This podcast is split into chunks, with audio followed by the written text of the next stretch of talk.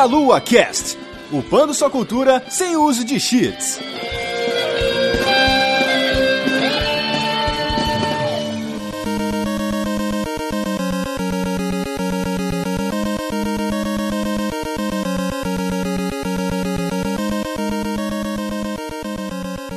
Saudações, queridos ouvintes. Está começando mais um Meia Lua Cast. Eu sou Renato Seveniani e estou aqui com o Matheus dos Santos. Hoje vamos falar daquele que é ferro e fogo, né? Roubou minha abertura, filha da puta.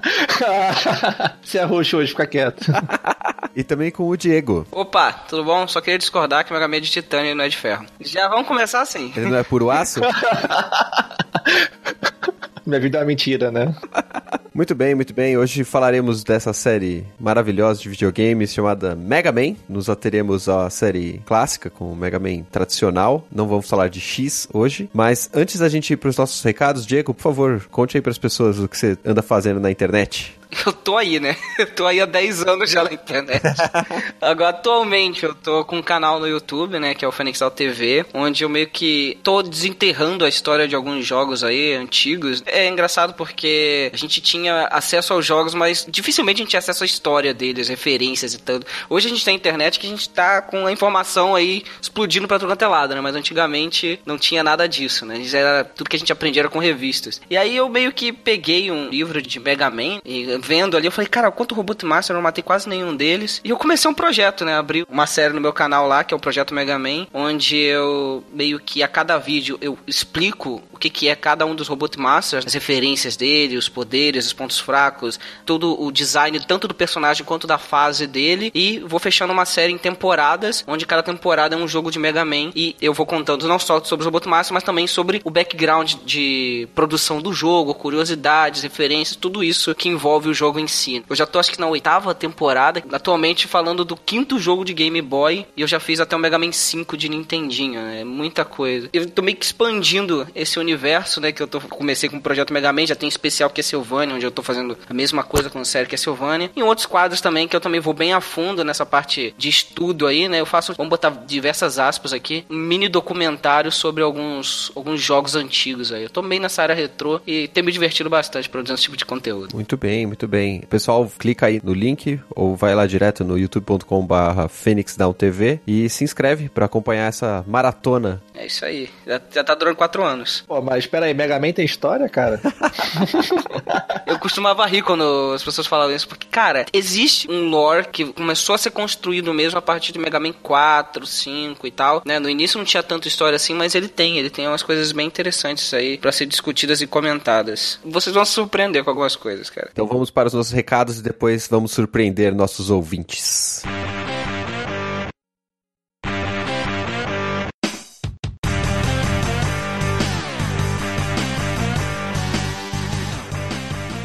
Bom, então a gente vai aproveitar enquanto os nossos guerreiros de metal estão carregando seus poderes, a gente vai dar alguns recadinhos para vocês. Eu sou o Verta, estou aqui com a Vanessa. Oi, gente, como vão vocês? e a gente invadiu aqui só para dar alguns recadinhos rápidos, como, por exemplo, para vocês serem nossos padrinhos e ajudarem a gente a partir de um real. Vocês podem nos ajudar no cartão de crédito nacional, internacional e no boleto bancário também. Vocês podem entrar diretamente no Padrim do Meia Lua e continuar a nos ajudar a fazer esse projeto crescer, a criar mais conteúdos. É só você entrar no site www.padrim.com.br barra meia lua e nos ajudar lá a fazer essa delícia linda crescer, né, Verta? Exatamente. Aquele um real vale muito pra gente, vocês não têm ideia. E se por acaso vocês quiserem algum produto do Meia Lua, como a camiseta verde classicona ou a belíssima camiseta Old School Gamer, basta entrar no site da Fábrica Nerd, www.fabricanerd.com.br. Lá você encontra não só produtos do Meia Lua, mas como outros produtos nerds, canecas, camisetas almofadas, né? Mas compre aquele verde delícia, né? Pra poder deixar a sua vida mais deliciosa, mais doce. Hum, delícia. A gente fazer parte hum. de você até grudado no seu corpo, assim, ó. Ah, a gente envolver você com a delícia ah, no corpo. Que delícia, cara. delícia,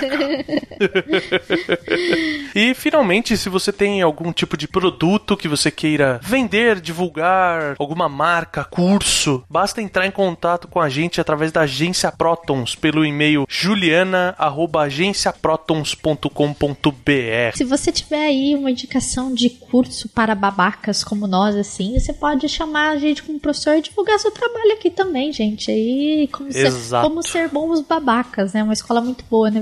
Olha que beleza. é isso então, a gente se vê lá no final, depois dos créditos do jogo, quando esses meninos acabarem a aventura, porque eles já terminaram de caminhar pelo corredorzinho fechado ali e vão entrar na portinha do primeiro boss. Exatamente. Enquanto isso, vamos ficar aqui carregando nossas armas da delícia aqui para o final do cast. Hum, delícia. Eu vou ficar segurando o meu Rush Delícia aqui. ah, beleza. Então é nóis, Berta. Vamos lá, cara.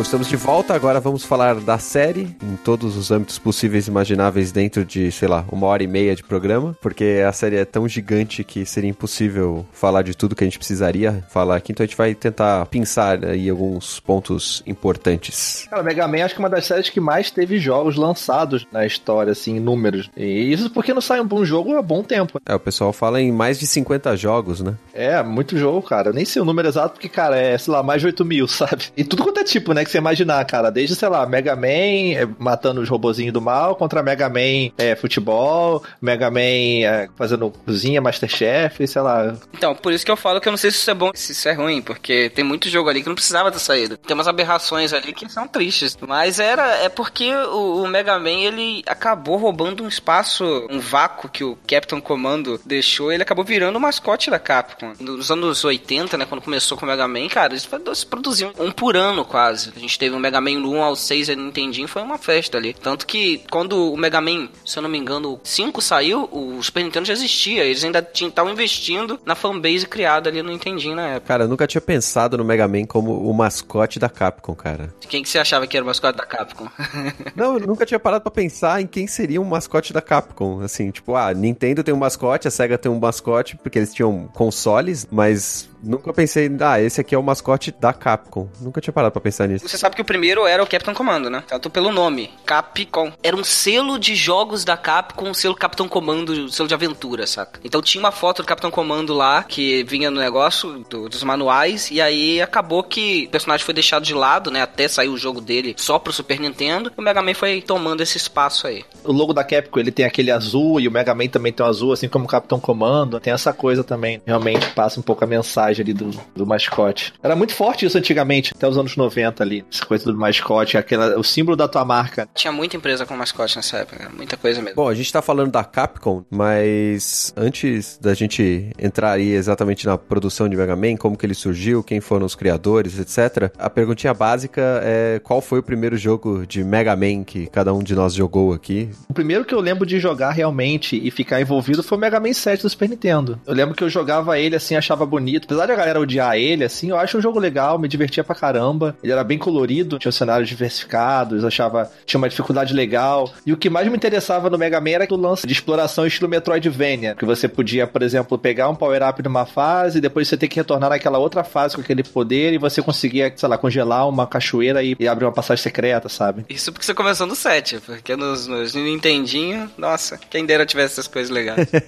E você começou por onde, Diego? Do clássico mesmo, foi o 7. O primeiro Mega Man que eu joguei foi o X. E ali eu achei aquele universo fantástico, eu comecei a pesquisar mais, eu descobri, na época, eu tinha também o Nintendinho, só que eu era órfão de locadora, né? Eu não tive nenhuma opção de Mega Man quando eu era criança. Quando eu consegui o Super Nintendo, eu dei de cara com o Mega Man X, achei aquilo fantástico. E aí achei o 7, que também era pra Super Nintendo. Achei aquilo maravilhoso, adorei conhecer o Mega Man clássico também. Só depois de velho mesmo, não tão velho assim, tipo com uns 20 anos, sei lá, eu comecei a conhecer a série clássica, né? Desde o 1 e começar a debulhar cada um dos jogos. Mas a minha, meu começo também foi no 7, cara, e foi muito bom. Você comentou aí do Mega Man X. Eu, eu tenho dúvida se eu comecei pelo Mega Man X ou se eu comecei pelo Mega Man 3 do Game Boy. Passei batido nos jogos do NES, do Mega Man. Eu fui jogar só em emulador em 98, 97, alguma coisa por aí. E eu lembro de ter jogado bastante o Mega Man 3 de Game Boy porque um amigo meu tinha. Ele tinha feito uma, uma viagem e comprou o Mega Man 3. Mas eu tenho dúvida qual que eu joguei primeiro, porque os dois são ali da mesma época, 92, 93. E tem versões de Game Boy muito boas, cara. Eu lembro que eu joguei aquele Mega Man Extreme 2, sabe, no Game Boy Color. Foi bem depois, né? Mas Era tipo uma mistura do X com X2, se não tô enganado. E, cara, era muito bom, cara. Era bem coloridão, assim. O gráfico dele era legal, assim. Usava bem o potencial do Game Boy. Era bem divertido, cara. Tinha versões, é, portes legais, assim. Não posso falar que o gráfico de Mega Man 3 do Game Boy fosse alguma coisa muito espetacular, mas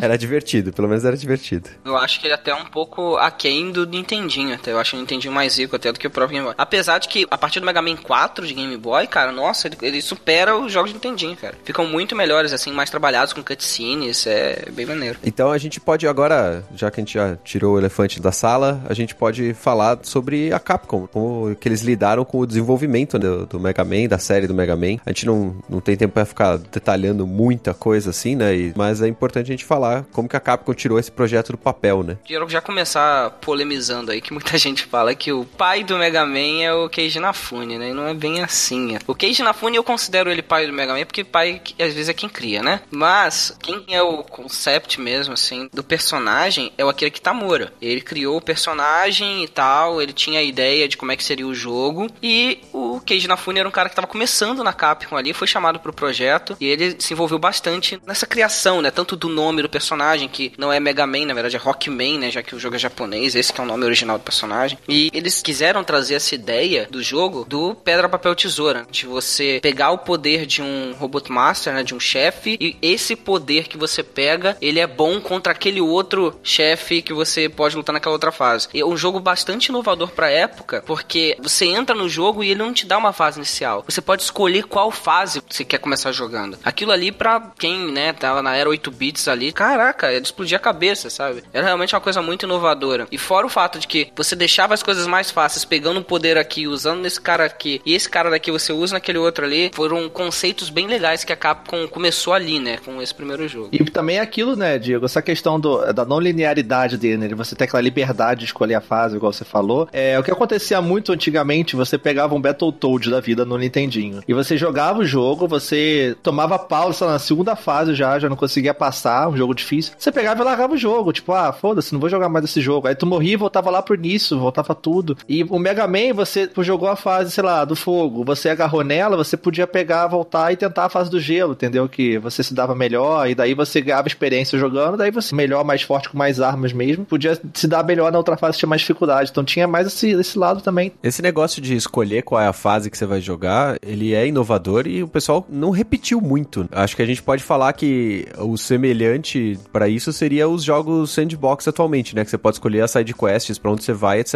Mas fora isso, não tem muitos jogos que você não tem que seguir uma linha pra poder jogar. Eu até lembro de alguns poucos jogos, mas a partir de determinado momento ele abre um leque pra você. Ah, Tem até, ó, acho que o Congo Escape, se eu não me engano, depois da terceira fase vocês podem escolher pra qual chefe você vai. É, o Sunset Riders mesmo, você pode escolher pra qual parte que você vai. O jogo do Pato Donald lá também tinha, aquele Lucky Dime, Capper também. Mas não é desde o início, assim. O Mega Man depois ele mudou também o formato dele. Você tinha uma fase introdutória e aí você escolhia qual fase você ia depois, Pra poder dar uma introdução ao jogo mesmo. Mas eu não lembro de muitos jogos que aplicaram esse conceito assim de maneira tão legal como o Mega Man colocou. Você comentou o nome do Mega Man não ser Mega Man, ser Rockman. E eu particularmente acho a linha de nomes japoneses muito mais interessantes em questão de contexto e conceito do que a linha americana. Apesar que depois do, que nem você falou, né, depois do 4, 5, o pessoal meio que foi dando uma traduzida na ideia e deu uma juntada. Porque você tem o Mega Man e você tem a irmã dele, sei lá, que é a Row. E aí você fala Mega Man e Row. E aí você fala, cara, não faz sentido nenhum isso. Tem que ser rock and roll. Você sabe o nome do Proto Man no Japão? É o blues, né? Porque o blues vem antes do rock. Mas ele não é vermelho, cara?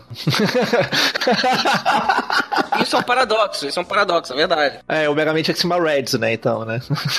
Então, essa questão de você manter o nome Blues até no próprio Proton Man daria até um nó na cabeça de, de muita gente. Eles tiveram que colocar o nome pra Proton Man, não mantiveram Blues porque o cara era vermelho, como assim chama o cara de azul, sabe? É complicado mesmo. Mas também tem a questão de você tá usando o herói, e o herói é azul e o seu inimigo é vermelho. Então, os japoneses nem consideraram o quesito do cara ser vermelho e chamar Blue, né? É, O próprio Nafune disse que o conceito mesmo, né, de trazer o, o Rockman era um jogo mesmo com essa pegada rock and roll e eles tentam traduzir isso, né, da melhor maneira possível, porque a gente sabe as limitações do áudio do Nintendinho através da trilha sonora. A trilha sonora de Mega Man ela é fantástica. Se você pegar e trazer aquilo ali pra uma guitarra, pra uma bateria, você vê que é realmente é uma música bem agitada ali, bem, bem animada, né, cara? Inclusive, você pegar ali o, é, mais pra frente o Mega Man X é metal, aquilo lá é metal puro, cara. Você ouve o som no Super Nintendo que já tinha um som um pouquinho mais elaborado, mas aquilo era realmente uma. uma você tá ouvindo rock and roll ali, né? De verdade. Tanto que o que mais tem no YouTube aí de vídeo de pessoal tocando na guitarra, versão metal. É, casa é perfeito, assim, realmente. Eles viram dessa forma mesmo. E assim, nos primeiros jogos também tinha a questão dos nomes é, representarem o poder dos chefes, dos mestres. O cara de fogo, de gelo, etc. era mais direto. E aí depois, quando foi explorando ó, e aumentando a quantidade desses inimigos, começou a ficar um pouco mais complicado, né?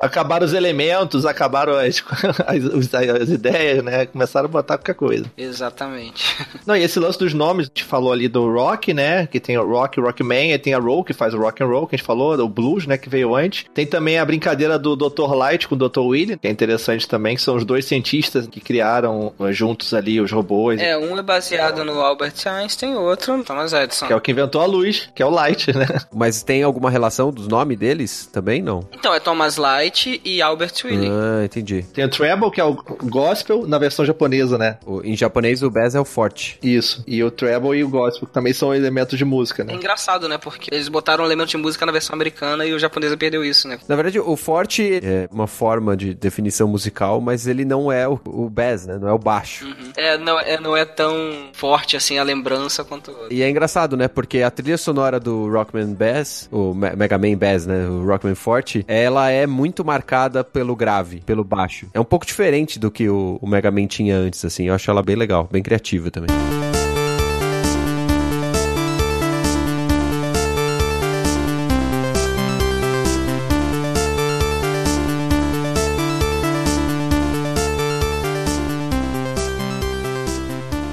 falar da origem do personagem mesmo também, né? Porque a gente tinha um esboço que foi contado através do manual, só que essa história ela só foi realmente bem desenhada lá pra Mega Man 3, mais ou menos, e, e à medida que foram passando os jogos, eles começaram a desenhar a história de Mega Man exatamente como a gente conhece hoje. Só essa questão do, do manual, cara, antigamente, o que você tinha de informação de jogo era a capa do jogo, o que tinha escrito atrás da capa do jogo, aí você formava todo um filme na tua cabeça, porque geralmente era um desenho muito mais foda na capa do que o que você tinha do gráfico do jogo na época. Não no caso de Mega Man, a gente sabe bem isso. Porque as capas são um show à parte, né, do Mega Man, né, cara? Tem uma sessão lá na- na- no projeto que eu tenho sempre que falar da capa, porque sempre tem uma grosseria pra falar, cara, que são terríveis. As americanas são terríveis. É bizarro, é meio realista, sei lá, é terrível, cara, não faz sentido nenhum, cara, aquilo. Não, ele parece que foi um personagem que veio da revista Mad, cara. A capa do primeiro Mega Man, o, Mega Man parece um personagem de Tron, assim. É meio bizarro. É, é o Tron low budget, né, cara, né, na moral, do Tron, né, sei lá. Ele tá torto, ele tá com uma pistola na mão, sabe? Ele não tem as cores. A, a Capcom zoou isso no Street Fighter Cross Tech lá. Que eles botaram o Mega Man mesmo. Eles aproveitaram que a Namco colocou o Pac-Man e eles botaram o Mega Man clássico, só que o Mega Man clássico zoado. É um tiozão gordo e com uma pistola na mão e é, é terrível, mas... Virou um, é uma piada interna e eles zoaram isso também em Mega Man 10, né? Na criação da capa, você vê que a capa do Mega Man 10 ela é uma alusão às capas antigas. Bem legal isso aí. Mas é bem legal. E o manual, como o Diego falou, que você tinha ali, te contava, sei lá, em um parágrafo o que você tinha de background de personagem. nem explicava sobre do que, que o personagem é feito. Você tem um robô e é isso, atira aí, saca? A história que a gente tem, como eu falei, ela só foi realmente desenhada mesmo em Mega Man 3, quando eles botaram uma cutscene lá explicando a criação do personagem. Mas basicamente o Dr. Light tá tentando criar robôs para ajudar a humanidade de certa forma. Tanto que os robôs que a gente tem em Mega Man 1, né? O Cutman, o Iceman, todos eles têm um propósito. O Iceman é para refrigeramento de usinas, o Cutman é para ajudar em madeireiras e cortar árvores em floresta, entendeu? Cada um deles tem um propósito e você vê que as habilidades deles têm a ver com isso. Eles construíram isso nesse livro que eu falei de Mega Man e tal, que é o Robot Master Field Guide. Você vê que eles tentaram puxar exatamente esse background para poder dar habilidades para os personagens que foram construídos depois. Mas o Dr. Light tinha essa ideia, né? Ele construiu muitos dos Robot Masters juntos com o Dr. Willy, porém o Dr. Willy tinha uma mente completamente deturpada do que fazer, né? Ele viu muito potencial bélico ali com aqueles robôs ali, enquanto o Dr. Light não, queria fazer aquilo para ajudar a humanidade. Então rolou ali uma briga entre eles, eles se separam e o Dr. Willy, né, bolado com toda essa situação, modifica os robôs para poder dominar a humanidade. O Dr. Light tinha dois robôs que eram robôs assistentes, que era o Rock e a Roll. O Rock, vendo aquela situação ali, ele pede pro Light para ele poder ser modificado para um robô de batalha. Então ele é modificado para um robô de batalha justamente para poder ajudar, vamos botar aspas aqui, porque ele detona os outros robôs masters, mas ajudar os amiguinhos dele lá, né, e salvar todos eles. Mas a gente sabe que não é bem assim que a história é contada. é destruição total do negócio. Dr. Light sempre queria ter um, uma vontade de fazer um robozinho bélico, aí ficava reprimido, aí ele, opa, agora eu tenho a desculpa. Botou tudo, a criatividade dele pra fora no Mega Man. Mete um canhão de plasma do braço do garoto lá, uma armadura, e vai pra porrada aí. Só que ele botou um grande extra nessa história toda, que foi a capacidade do Mega Man de copiar o poder dos outros. Então, esse que é o grande potencial dele, né? De absorver o poder de todos os, os outros Robot Masters pra ele. Tem justificativa na história para ele perder os poderes no próximo jogo? Toda vez que o Willy ele é derrotado, o Dr. Light ele não quer ficar com uma máquina de combate do lado dele, sabe? Então, é, é apagado mesmo, sabe? Não, não, tem necessidade dele ficar preparado pra batalha o tempo inteiro. Ele ainda se mantém como um, um robô de batalha, mas ele volta a ser um robô de fazer domésticos nesses intervalos, saca? Não, a ideia não é você ter um robô ali que para combate, já que o mundo tá em paz novamente. Ele limpa o cachê da memória RAM, cara, aí tu perde tudo, entendeu? Mas não faz nenhum backupzinho ali num chip, deixa lá no, num cofre e fala assim: ah, esse aqui eu vou usar a próxima vez que der merda, né? Considerando que para cada Robot Master você tem um ponto fraco, os poderes anteriores eles não são fortes contra os novos que estão vindo por aí. Concordo, então... concordo. Mas eles poderiam ajudar bastante no meio da sala. E né? fora que o Nintendinho também era difícil você selecionar muito poder, né? Então é bom apagar, porque senão pode... tinha que ir lá no, tinha que apertar Start pra você ir lá no menu, trocar a arma, depois voltar. Como faz, fazia falta o LR, né, cara? Pra trocar direto em cima. e o irmão do Mega Man, ele aparece em que momento na história? No 3? No 3. 3 ele aparece. O 3 é um jogo bem controverso, porque teve vários problemas de produção nele, né? Os caras deram uma forçada. Mas ele é um ponto interessante porque eles colocam ali, né, um, um personagem novo, né? Dão um upgrade na história. Você não sabe que ele é o irmão do Mega Man. Você sabe dele, te dar um gancho, assim. Pela história do jogo em si, você só sabe que o Dr. Light sabe quem é, mas ele meio que ele aparece nas fases para te dar um teste. Volta e meia ele te ajuda, volta e meia ele te enfrenta. Você não sabe. Tanto que ele não é nem conhecido como Proton Man nesse jogo, ele é conhecido como Breakman. E no final do jogo só você tem a revelação que ele se chama Proton Man. É, então não sabe muito bem, desde o jogo, né? Você não sabe se ele é amigo, se ele é inimigo. Ele é o irmão do Speed Racer, é isso, né? Ele tem uma influência grande de Speed Racer, né? Que é o corredor X, no caso, e também de Cacherne, né? O lance do cachecol. O cachecol, que no Mega Man Bass, ele fica voando o tempo inteiro e não tem vento nenhum dentro da sala, mas sem problema, assim. Aí tá anexado a armadura, cara. Isso aí é justamente é o efeito. Não, não precisavam, não. Botaram ali um ventiladorzinho só pra isso. Tem o um ventilador na nuca, né? Inclusive, nesse lance das influências, a gente é, não comentou assim, mas o Mega Man, claramente, ele é influenciado pelo Astro Boy, né? Lá do Osamu Tezuka, né? Do mangá de 52, é bem antigo, inclusive. Depois ganhou adaptação pra TV, até cinema recentemente, né? Uhum. Isso é confirmado pelo Inafune. Ele disse que ele tinha muita inspiração de animes, né? Em geral. Ele falou que a ideia dele era realmente poder fazer jogos sobre os animes que ele adorava na infância, sabe? Então teve muito dessa puxada aí que o Mega Man, ele tem essa influência do Astro Boy, saca? É, até porque ele cresceu nesse mundo, né, cara? Era o material que ele consumia, igual a gente consome hoje Mega Man, outros jogos. Era o material que ele consumia na época de infância dele, então ele cresceu querendo fazer aquelas coisas e tal, das, das coisas que ele gostava, né? Normal, né?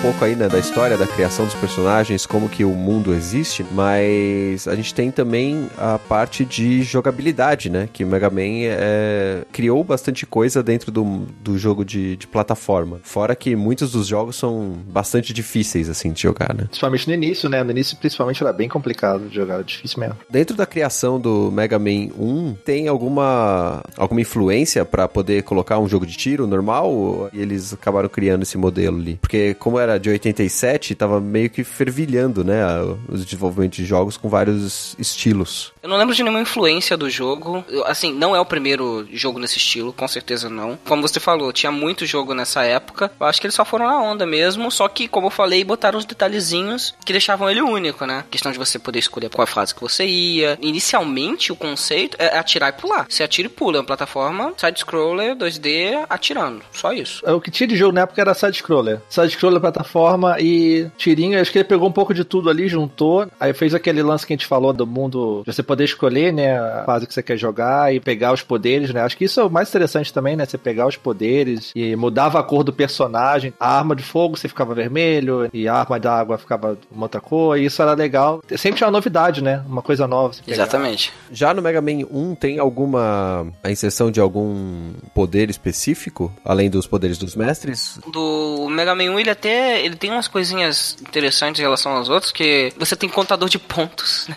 É o único jogo que tem contador de pontos em relação aos outros. Tem também o esquema que aqueles corredorzinhos, né, antes de cada chefe, tem inimigos. É um dos corredores mais chatos de todos, porque você enfrenta a fase inteira, chegou no chefe, você ainda pode morrer naquele corredorzinho que vai de porta a porta pra você encontrar o chefe, né? E além dos oito, os oito não, no caso são seis, né, que esse é o primeiro jogo e eu acho que o único também que tem seis Robot Master apenas, uhum. você tinha seis armas, mais uma arma a mais que você criava plataformas para você andar. Foi o primeiro poder de movimentação que você tem, né? Porque depois isso foi bem explorado no 2, no 3, no 4. Você tem diversos poderes que você usa para locomoção mesmo. E nesse primeiro Mega Man tinha esse que você criava uma plataforma pra você poder ir andando e alcançar outros lugares. Mas, cara, o primeiro jogo é muito difícil. E você não tem password. Então tem que ser numa só para poder zerar ele. Uhum. É muito difícil, cara. Muito mais complicado do que. Você tinha continuos infinitos, né? Tudo bem, mas ele é muito mais complicado do que os outros jogos, cara. Falam que o 2 é terrível e tal. Cara, joga um. Joga um que você vai ver o que, que é ruim. É, não, o 2 é de boa do lado 1, um, cara. Com e, certeza. E esse lance do score é engraçado porque é o que tinha na época é, de relação dos jogos, né? De onde nasceram os jogos. E no arcade, o que tinha de motivação as pessoas jogarem era a coisa do score, né? Então os jogos antigos tinham muito isso, né? Realmente. Exato. E não faz sentido, né? Você ter o score. Até antigamente a galera mandava pra revista, disputava entre si, mas só que no final é um ponto que não vale muita coisa. Né? Uhum. Uhum. E esse lance do Mega Man ser difícil, cara, era muito complicado. Aquela fase maldita lá das plataformas que ficavam aparecendo. Ah, do cara. Iceman, nossa. Ah, eu pego a primeira fase da fortaleza lá, que você tem que enfrentar o Yellow Devil. Não sei se você sabe que é o Yellow Devil, aquela bola amarela com um olho só. Uhum. Primeiro é no Mega Man 1, cara. É muito ruim de matar aquele negócio, não entendi. Aquele bicho tem uma hitbox absurdamente grande. Você ainda tá distância dele, você toma dano, sabe? É, é complicadíssimo derrotar aquele inimigo. não, é muito escroto, cara. É muito escroto mesmo. Mas desde o primeiro jogo, você vê que tem o lance do boss run no final, né? Que você tem que enfrentar todos os Robot Masters que você enfrentou antes de enfrentar o William, que é o chefe final. Ele coloca a justificativa de que eles são cópias dos Robot Masters, né? É, porque em teoria você destruiu eles, né? Porque eles explodem.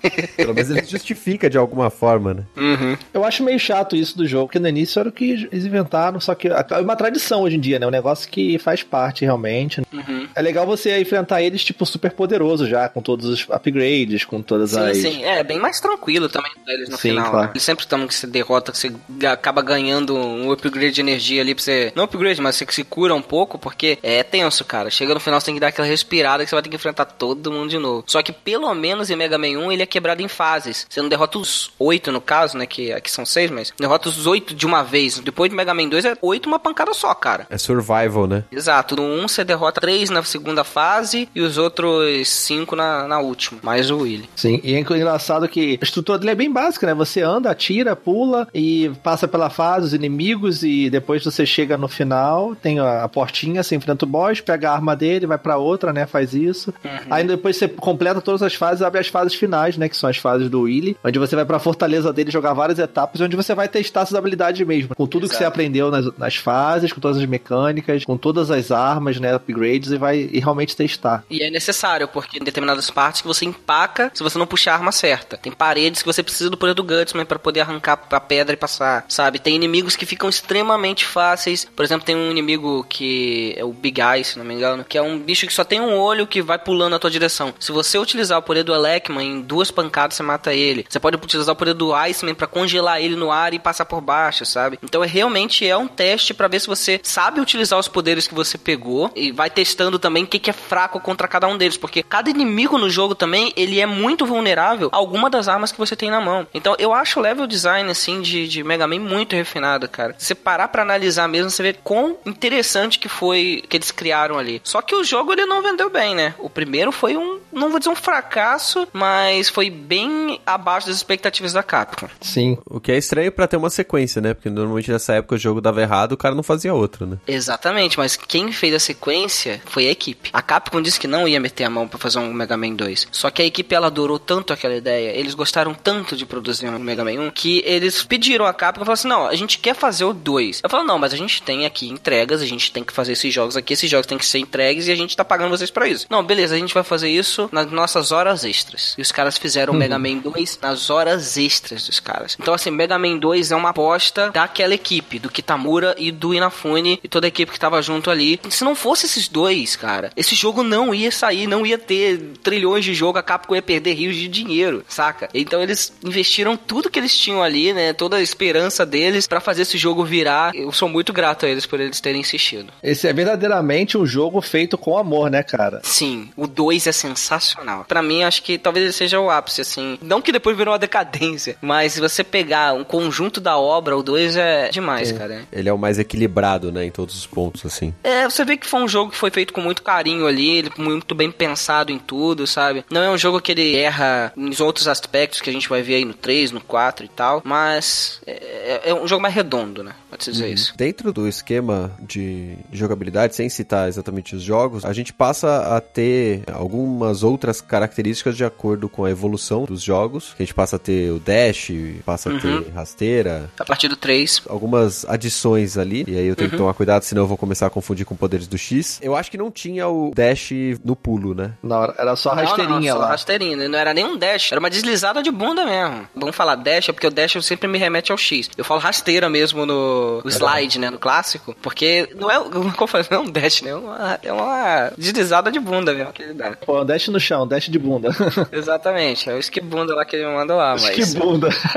Mas o. A partir do 3, né? No 3 que eles fizeram essa mudança aí pra mudar um pouquinho a jogabilidade, né? Tanto que tem personagens, tem inimigos que eles começam a criar justamente pra trabalhar com essa ideia, né? Tem inimigos, que, acho que se eu não me engano, foi o Shield Attacker, que é um, é um escudo que ele vai na tua direção e você tem que passar deslizando por baixo dele e atirar nas costas dele. Esse personagem foi totalmente construído em cima dessa habilidade, justamente por conta, né? De ser obrigado a utilizar ela pra poder conseguir derrotar ele. Aham. Não só pra tomar dano. Você pode tomar dano e atirar nele, mas a lógica não é essa. Até pra você explorar o cenário, você às vezes via um lugar menorzinho assim que você tinha que passar por baixo. Aí às vezes você via um lugar que tava no alto, aí você, como só dá uma deslizada no chão, você não tinha como ir lá. Então você tinha que procurar um outro jeito de cair do outro lado da plataforma, pra aí você pegar o item que tava lá e daí você usar pra fugir de lá com a deslizada. Exatamente. E o tiro carregado, ele já tem desde o primeiro? Eu Não lembro também. Não, ele chega no 4. O 2 é, foi um jogo, como eu falei, muito redondinho, mas o 3 ele- as coisas começaram a desandar um pouquinho. Kitamura Sai, que foi o cara, como eu falei, que fez todo o concept do personagem. Meio que o Inafune, ele tem um novo líder. O Inafune não é- nunca foi líder de projeto, sabe? Sempre foi mandado por alguém. E o cara teve que explicar tudo, como é que funcionava Mega Man pro outro cara. A equipe ficou um pouco desmotivada, né? Porque aquela equipe que fez o jogo virar com dois, no 3 já muda tudo, né? Eles já estão na mão de outros caras lá. O 3 é muito pesado. Tem, tipo, você enfrenta todos os Robot Masters. Quando termina os Robot Masters, você enfrenta Doc Robots, né? Que é um Robot Master especial que tem os poderes de todos os Robot Masters que você derrotou no 2. Então pense que você lutou contra 8, vai lutar contra mais 8 e você vai chegar no final da Fortaleza do Willy e você vai derrotar mais 8. Então é um jogo extremamente pesado e cansativo. A maior inserção que ele tem, a coisa mais importante que ele tem, é a questão do slide que eles acrescentaram. Aham. E quando chegou o 4, também acho que se não me engano, teve uma mudança nos heads lá do jogo. Né? É mais um jogo que teve um bocado de problemas na produção dele. Os caras tiveram que trabalhar mais do que deveria para poder entregar o jogo. Ele saiu muito bugado. O 4 não saiu tão bugado assim, mas também teve seus problemas. Só que uma coisa mais importante do 4 foi que ele fechou ali aquele pacote Man. Você tinha o slide do 3 e no 4 você tinha um tiro carregado, que foi uma coisa muito boa pra série. E você fala de Mega Man, você lembra do tiro carregado dele concentrando o tiro ali? É uma marca já do Mega Man, não tem como. Uhum. O que é curioso, tá falando de marcas, coisas que a gente fala, não, Mega Man tem que ter isso, mas passou três jogos sem ter. Uhum. Inclusive o 2, que é considerado um dos melhores jogos aí, e ele não, não tinha o tiro, né? Nem o Exatamente. dash, o slide. Fora a trilha sonora do 2, como falei, mas é sensacional também. Não, o 2 é sensacional, a trilha sonora. A melhor trilha de todas. É uma das trilhas mais aclamadas de todos os jogos de ever, assim, com razão também, né? Mas é, eu, eu concordo. Eu, como eu falei, eu acho que foi necessário a série clássica engatinhar pra gente poder ter o que, que a gente tem de Mega Man hoje, ter os jogos que a gente tem. Tipo, foi uma escola pro Mega Man X. Mega Man X é, é minha série favorita de Mega Man, mas se não fosse a série clássica, as ideias que eles tiveram ali, a gente talvez não tivesse um jogo tão redondo. E pra mim é o pacote fechado. É o tiro carregado, slide, pule atira aí. Sim. E engraçado a gente falou da trilha do 2, porque o, o compositor, que é o Takashi Tateishi lá, ele é um cara que praticamente só fez isso. Sumiu do mundo. Ele é um cara que ninguém conhece, o cara nunca mais apareceu. Do 2, sim. Pois é, a trilha foi trocada, os compositores foram trocados jogo a jogo, mas o do 2, se eu não me engano, ele não trabalhou mais nenhum, cara. O Takashi Tateishi foi incrível mesmo nessa produção aí. Ou seja, é basicamente uma sorte a gente ter a manutenção de estilo dos jogos no decorrer do Nintendinho. né? Uhum. Porque se você muda a equipe inteira, você muda o chefe da equipe, você muda a música, você muda características do personagem e o jogo ainda sobrevive. E engraçado que nessa época a gente não sabia exatamente quem tinha produzido o quê. Isso foi descoberto depois também, porque tinha muito das empresas antigamente, elas esconderem o nome das pessoas que trabalharam no jogo. Eles usavam muito codinome nos créditos. Tanto que você, se você pegar os jogos antigos, você vai ver que nunca tá Keiji Inafune, tá Inafi King nos créditos dos jogos de Mega Man. Porque era um jeito da empresa não contar pra outra empresa quem é esse cara que tá envolvido naquele jogo ali. E eles acabarem entrando em contato com ele, roubarem ele pro outro lado lá e levar alguns segredos da produção de outros jogos. Isso era muito comum, cara. E tinha muita concorrência, Capcom Economy na época, por exemplo. E eles ficavam com medo realmente do outro pegar e botavam os nomes engraçados até. Era muito Sim. bizarro. Isso é difícil você descobrir quem eram esses caras hoje em dia, porque os caras sumiram do mapa, estão trabalhando com outras coisas, enfim. Exato. Eles tiveram que depois falar que não, fui eu que trabalhei ali, porque senão a gente não ia saber. Os créditos de Castlevania é uma lista de referências de filmes de terror com nomes zoados. Então tem nomes, se eu não me engano, tipo Joey Banana no meio do negócio. É lá. isso. É bem zoado mesmo o negócio. Chega a ser engraçado.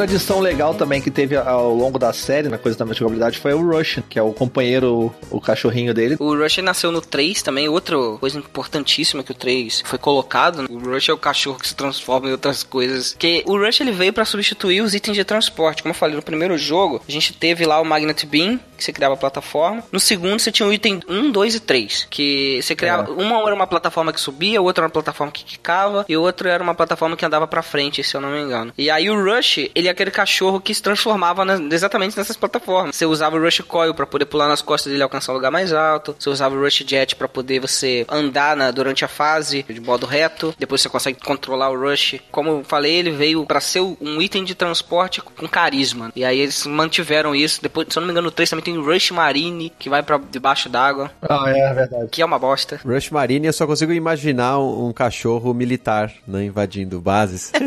Aí tinha que ser uma foca, pô, porque é SEAL, entendeu? Nossa senhora. Mas já que a gente tá falando de itens e power-ups, acho que seria uma boa a gente comentar alguns itens aí bacanas, né? Porque além do poder dos mestres, a gente podia pegar algumas outras características. Tinha a forma como você aumentava sua vida, pegando os Energy Tanks. uhum. É, lá pra frente botaram também o que recuperava a arma, que era também o item que você usava que recuperava alguma arma. Ah, recuperava os poderes dos mestres, né? Recarregava a barrinha de energia, né? Isso. E tinha também, junto com o Rush, também tinha o o passarinho também, né? Antes do, do Beat tinha o Ed. O Ed, se não me engano, também é do 3. Era um personagem suporte que ele aparecia aleatoriamente na fase e dropava um item aleatório pra você. Ele é uma substituição de uma coisa que eles fizeram no 2, que era uma caixa misteriosa, que você atirava nela e ela se transformava em um item. Randômico. Também o conceito do personagem é esse. É ser divertido. Entrava no cenário, o Ed chegava perto de você e cuspia um, uma vida, ou cuspia um item que você não precisava, sabe? Nunca te dava dano, mas a maioria das vezes era uma grande frustração. E o que eu fazia muito era, entrava na tela, não deixava ele jogar o item em cima de mim, não pegava o item, saía e entrava de novo, até ele me dar uma coisa que prestava. não sabia que dava pra fazer isso. Dá, dá.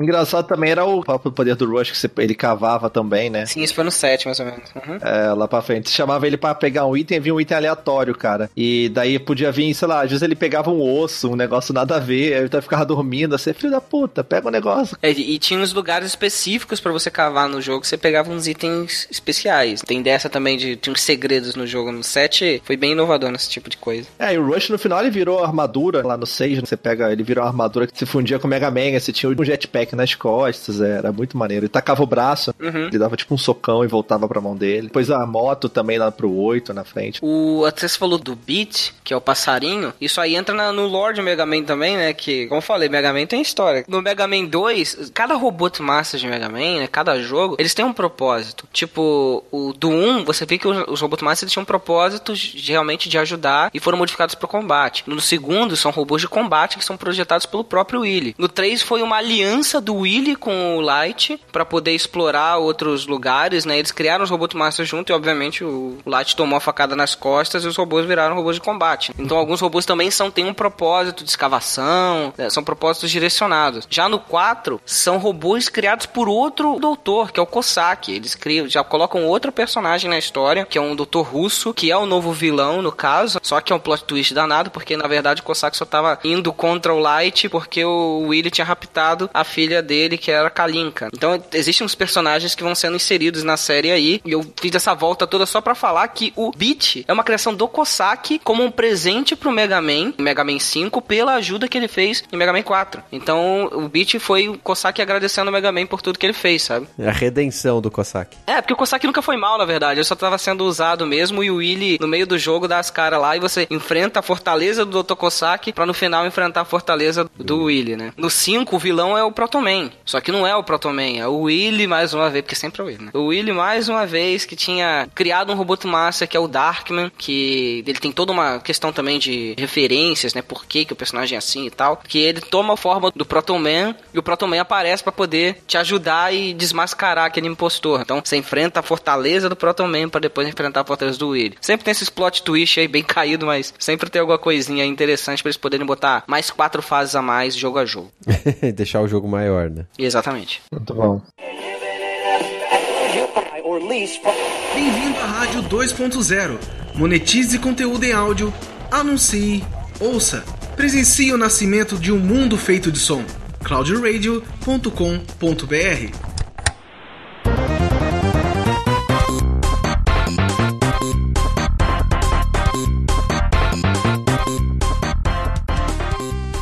Bom, a gente tá falando então dos jogos, um pouco do plot geral deles. No Mega Man, o primeiro é basicamente o que a gente já comentou algumas vezes aqui. Dr. Willy quer ser belicista, simplesmente rouba, né? Os seis robôs que o Exato. Dr. Light tinha fabricado, muda eles para ser de guerra e aí o Mega Man se voluntaria para tentar restaurar a normalidade e a paz ali do mundo. E aí no final uhum. você derrota o Dr. Willy e beleza. Seria o final porque a Capcom nem queria fazer fazer o jogo em seguida. Isso aí. O segundo jogo tem o retorno do Willy com outros robôs que são os robôs que ele mesmo já fabricou, com o conhecimento que ele tinha sendo assistente do Dr. Light e por ter modificado os robôs que você enfrenta no primeiro jogo. Uhum. Acho que nesses dois jogos não tem muito segredo, certo? Eles só são bem simples em questão de história. Não, e o 2 é aquilo também, né, cara? A gente falou da dificuldade do 1, um, o 2 também tinha muita fase maldita. Você pegar ali a fase do fogo lá, caraca, que ficava tinha que descer o cenário correndo. do Hitman, né? Não, é do Quickman. Quickman? É do Quickman que tem, tem que descer correndo porque vai fechando as coisas em cima de você. Nossa, que fase terrível. Muito escroto. Se você fizer um movimentinho errado, cara, que cai um pouquinho no chão, lá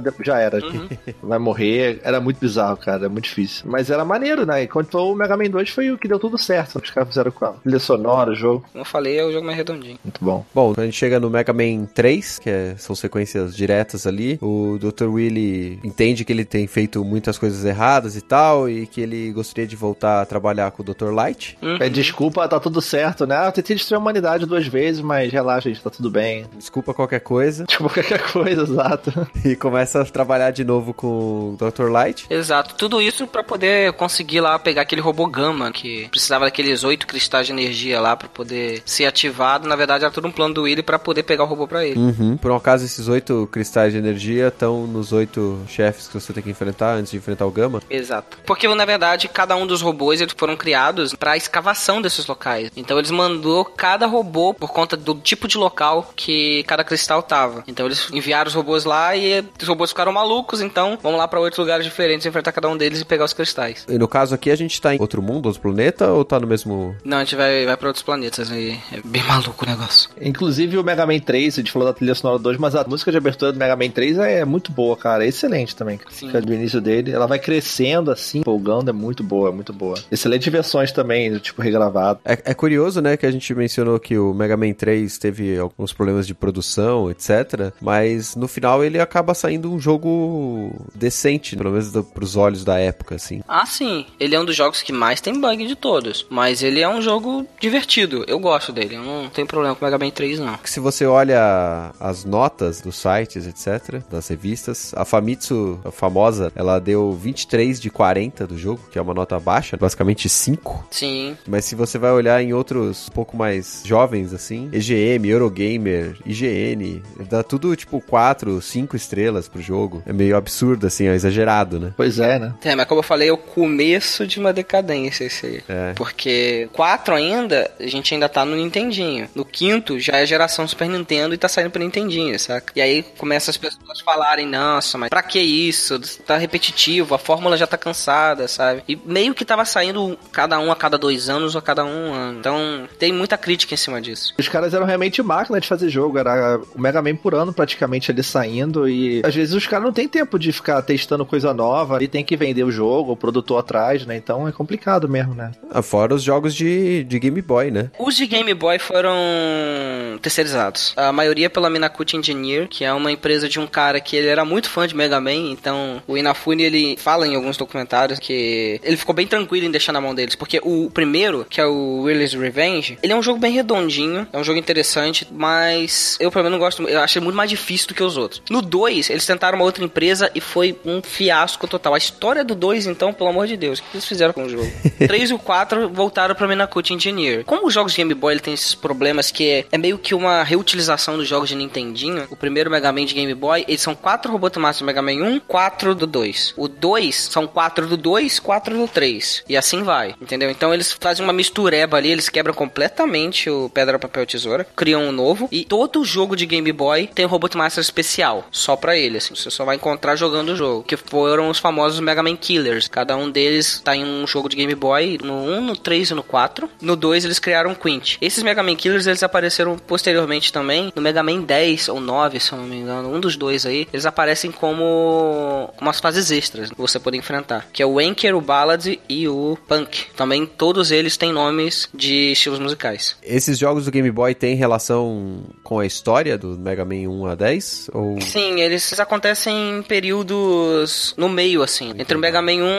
e 2 aconteceu o Willy's Revenge, que é né, a vingança do. Entre o 2 e o 3 aconteceu o Mega Man 2 de Game Boy. Então eles colocam aí no meio, que dá uma historieba de Robot Master. Então geralmente é um jogo depois daqueles últimos Robot Master que aparecem, né? Você tem o 1 e o 2, então o Willy's Revenge acontece depois do 2. É engraçado que eles usam números romanos pra série de Game Boy e números arábicos pra série normal, né? É curioso. É porque o nome da série no Japão é Rockman World. Ah. Então, é Rockman World 1, 2, 3, 4 e 5. E aí, quando chegaram aqui, eles quiseram usar o nome, sei lá, Mega Man, botaram. O primeiro deram um subtítulo, que foi o Mega Man Willis Revenge. Depois virou Mega Man 2 em números romanos.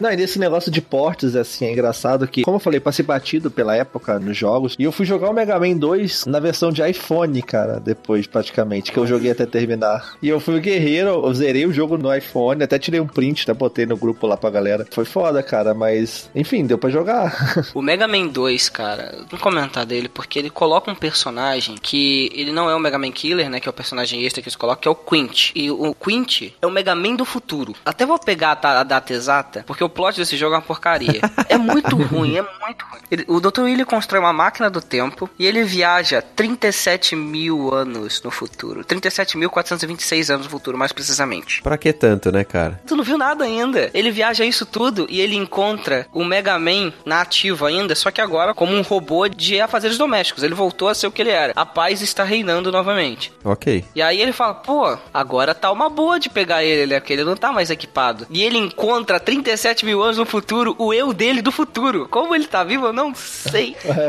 e aí ele faz um plano com o Willy do futuro. Eles unem forças, o Willy do passado e do futuro, para poder raptar o Mega Man do futuro, que não tem mais arma nenhuma, e transformam ele, modificam ele para um robô de batalha e mandam ele pro passado para poder derrotar o Mega Man do passado lá que a gente conhece. A Capcom criou um paradoxo temporal incrível com isso. Porque se o Mega Man do passado derrota o do futuro, ele cria um loop. E se o do futuro ele derrota do passado, ele explode, né? Porque não vai existir. Já era, né? A, a bagunça que eles criaram com aquilo, né? Eles devem ter percebido isso no meio da programação, porque eles não deixam o personagem morrer. O Quint foge. E até tem as teorias que ele aparece no jogo de Wonder Boy e tal, como outro personagem. Eu até nem cheguei a comentar isso lá no projeto ainda, mas eu fui bem a fundo nessa história. Tem uma teoria muito bizarra, não sei se vocês conhecem aquele desenho do Captain N, que era um desenho muito antigo de, com os personagens da Nintendo, que passou na década de 80. O nome é familiar, mas eu não, não me recordo. É. Nesse desenho aí tem um Mega Man muito zoado. Meu Deus, ele é verde. Ele é verde, e o Quint também é verde, isso que é mais engraçado. E ele usa uma máscara.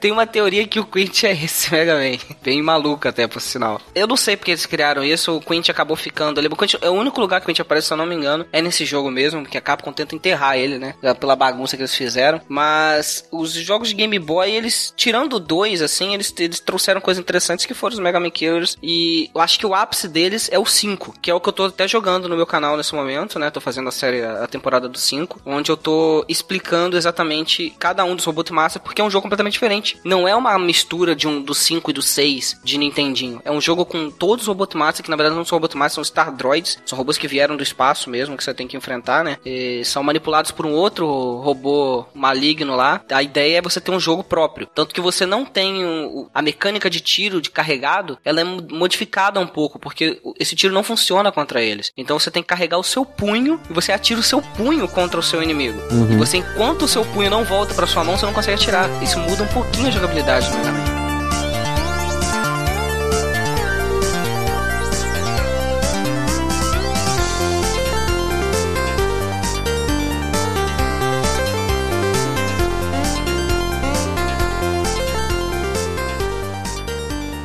Então a gente chega no Mega Man 4, né? Que é o Mega Man que ganha o tiro carregado. Isso aí. E tem um inimigo diferente do Dr. Willy, pelo menos até você chegar nele e descobrir que o Dr. Willy é o culpado por raptar a filha do Cossack, certo? Que a gente já comentou agora há pouco. Exatamente. Alguma coisa notável desse jogo, além da, desse plot twist esquisito? O que é mais marcante nele é justamente o, o, tiro carregado, né? Que ainda você vê que é bem um protótipo, porque você toma um tiro você perde carregamento. Que merda. Então é bem, bem ruinzinho. Mas é isso, cara. Eu, como eu falei, o 4 é importante por conta disso, cara você fecha ali o pacote Mega Man de jogar. Uhum. E aí você aprende a como jogar Mega Man, né? Que é sempre com o botão segurado, é, apertado ali, e daí pulando com o resto do dedo, assim, né? Com o resto do dedão.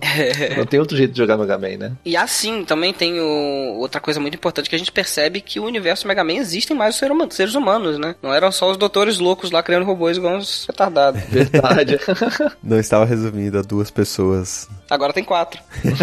tem o Kosaki e a filha dele. Tem uma menina, né, cara? A primeira menina do negócio. Sim, a Kalinka. Que é também o nome de um tipo de música russo, né? Uma música, na verdade, uma música russa chamada Kalinka. Bem famosa. É muito legal essa relação da música com a, os nomes, né? Uhum. No Mega Man 5, a gente tem o retorno do Proto Man ali como um vilão. Novamente, você vai lá, bate no Proto Man e depois tem que bater no, no Dr. Willy. Uhum. É que era um robô chamado Darkman, né? Que tomava forma de outros robôs, como eu falei. O interessante é que tem um cutscene de abertura desse jogo. E aí, na cutscene de abertura, você vê que o Protoman tomba o cachecol dele. E quando você encontra esse Protoman fake, você repara que ele tá sem cachecol. Aí aparece o outro Protoman com cachecol. Você, oh, e o assobio é diferente também. Porque o Protoman tem esse destaque que quando ele entra em cena, tem o famoso assobio do Protoman, né? Sim. E o escudinho dele, que depois você consegue pegar também nos jogos. Sim, sim, sim. É, o Protoman a gente não chegou a comentar, mas, mas ele é meio que um robô que ele foi a primeira criação do Light, tanto que ele tem isso na versão americana justamente para fazer alusão ao protótipo. Só que tinha, tinha uma deficiência que ele tinha era ele carregava energia solar, né? Uma coisa assim. A bateria dele era um pouco diferente. E aí no meio dessas mudanças o Protoman ele fica meio, sei lá, ele não gosta muito da situação dele, ele acha que ele vai ser modificado, que ele vai ser desligado, ele acaba fugindo. Como os, os robôs de Mega Man têm consciência própria. E aí o Dr. Willy, ele acha o Protoman totalmente debilitado porque o, a bateria dele tava acabando e faz umas alterações nele. Só que o Protoman ele não, nunca se mostrou como o lado do mal, né? Ele sempre, como eu falei, sempre foi um, o irmão mais velho ali do Mega Man, né? E sempre tava meio que tentando ajudar ele, sendo que também não tava querendo mostrar, se mostrar como um amigo. Uhum. Então ele sempre foi aquela coisa dúbia, de você sabe, não saber se ele era um vilão ou se ele era alguém para te ajudar, né? Se foi, eles fizeram essa brincadeira no 3 e no 5, mostrou bem ali que ele só quer ficar de fora, saca? Ele não quer se meter na, na, nos problemas ali do Mega Man, mas se precisar ali, ele aparece. Basicamente, ele é um anti-herói. Entendi, muito bem. E, e no 5 também, como já foi comentado, que o Kosaki dá o Beat, né? Que é o passarinho o robô pro Mega Man. Uhum. Mais um personagem aí entrando na história do jogo, né? Sim. Que isso tudo dá uma enriquecida aí na, no lore de Mega Man, que não é muito grande, mas tem umas coisas interessantes. Uhum. Mega Man 6, obviamente, acontece depois do 5, porque a gente tá seguindo uma linha reta aí, né? E depois de vários ataques do Willy, o pessoal acaba criando uma, uma aliança de robôs e essa aliança tá ali para gerenciar, né, os, o uso de robôs, etc. E um ano depois disso, eles criam um campeonato de robôs.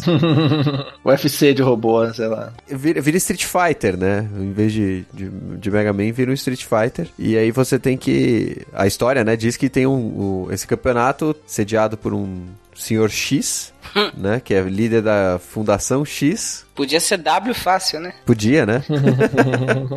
Senhor W. E o Dr. Light decide não colocar nenhum dos robôs dele como participante, né, desse campeonato. Eles são da paz. É, mas ele manda o Mega Man pra ficar de olho, né? Porque ele acha que vai dar merda nesse negócio aí. Mega Man é pau pra toda obra, né? Né? O Sr. X pega oito dos mais fortes que estavam ali disputando e reprograma eles, como é típico, né? De ter oito robôs para você enfrentar. Uhum. E aí o Mega Man... Salva o dia. É, o Mega Man salva o dia. Basicamente é, é isso. Pronto, né? e é isso. É, não tem muito o que fazer, Aí né? o Sr. X é do final do Dr. William, né? Ninguém imaginava. Por que, que não prende esse cara logo, matam ele, sei lá.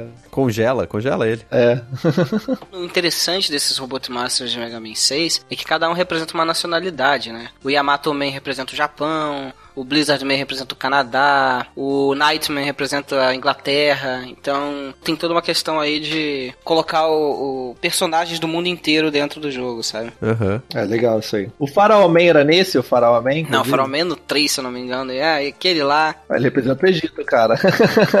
é, é engraçado que o Faraó Man, ele, ele tem um propósito de exploração de tumbas mesmo, sabe? De pirâmides. Se você pegar os, como, ele é, como ele é construído, você vê que ele nem é um personagem tão ruim assim, sabe? Ele tem olhos que enxergam melhor no escuro, tanto que ele é mais fraco contra o poder do Brightman, que dá um clarão na tela lá e ferra com a visão dele. Ele é mais ágil para poder fugir das armadilhas que são colocadas nas pirâmides. O que eu acho legal é essa construção dos personagens que eles fizeram pós-jogo, né? Porque naquela época, é simplesmente é isso aqui. Esse robô Master é isso aqui, beleza, o poder dele é esse. E depois, cara, se ferra aí para poder dar um significado para essa bodega toda. Alguns existem. Alguns realmente eles construíram dessa maneira. Tinham um significado. Mas teve muita coisa que eles inseriram depois pra poder fazer piadinha. O cara é ganancioso por conta disso. Aí você vai ver que, por conta do poder dele ser esse tipo de coisa, faz sentido ele ser ganancioso. Então eles fizeram essas brincadeiras depois aí, construindo a personalidade de cada um. Uma coisa interessante em relação aos Robot Masters mesmo, é que a Capcom é preguiçosa. Desde o Mega Man 2, não, não é a Capcom exatamente que criou os personagens, os Robot Masters. Quem criou os Robot Masters foram o público. Eles abriam uma, um concurso no Japão, onde o público mandava... Cartinhas. Né? É, tipo, vamos, vamos deixar a galera fazer o trabalho. Então a galera vai lá mandando desenhos de Robot Masters, do que, que eles achavam legal. A equipe do, do Inafune lá pegava as mais legais, né? E transformava isso pra arte deles, transformava em pixels e tal. E cada um desses sorteios, desses sorteios não, dessas promoções que eles faziam, né? Tinha um prêmio, né? O prêmio mais legal de todos foi, se eu não me engano, Mega Man 4, onde eles deram um cartucho dourado edição limitada de Mega Man 4 pros oito caras que fizeram os Robot Masters. Que irado. Caraca, imagina o quanto que não valia uma fitinha dessa hoje em dia, né, cara? Se eu não me engano, teve um cara que levou num programa de TV pra poder avaliar quanto que valia. Valia uma graninha boa, mas não, não dá pra, pra morar na praia, não, sabe? o, o legal também é que em Mega Man 4 e Mega Man 5, teve um moleque que fez um desenho, ele ganhou os dois, né? Ele ganhou tanto no Mega Man 4 quanto no Mega Man 5, ele deixou ali a marca dele registrada. Esse cara o- não é nada mais, nada menos do que o desenhista do One Punch Man. Nossa. Caraca. E ele foi um moleque lá que desenhou um Robot Master, né? Quando pequeno pra Mega Man. Olha, Mega Man inspirou ele, cara. Que, que foda isso, né? Legal mesmo, né, cara. Maneiro demais. Muito bom, muito bom mesmo. Essas curiosidades, né, do mundo do videogame são, são interessantes. É isso que eu tento trazê-lo no meu projeto. E muito mais além de sentar e jogar videogame, trazer todas essas coisas que envolvem o jogo, que às vezes a gente deixa passar. E tem muita riqueza, cara, na história da concepção de cada um desses jogos que a gente tem. Não é só Mega Man, qualquer jogo, cara. Se você pegar e estudar e, e tentar descobrir coisas novas, o que a gente faz aqui com podcasts e vídeos, cara, Uhum. é bem isso, né, cara? A gente ir muito mais a fundo do que simplesmente jogar e discutir e bater um papo sobre as coisas. Isso aí, vai lá no canal, depois olha lá também, que tá bem completinho lá, galera. Sim, com certeza.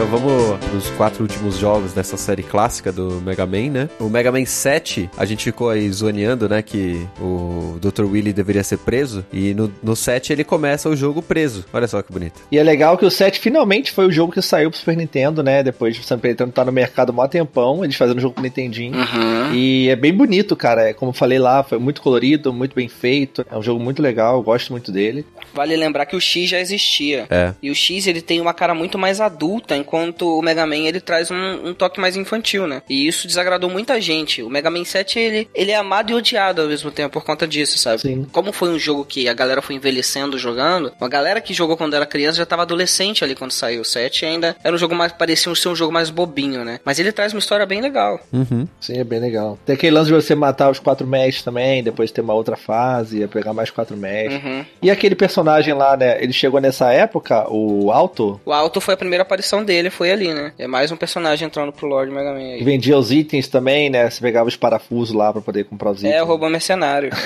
Vou te ajudar, mas me paga aqui, né?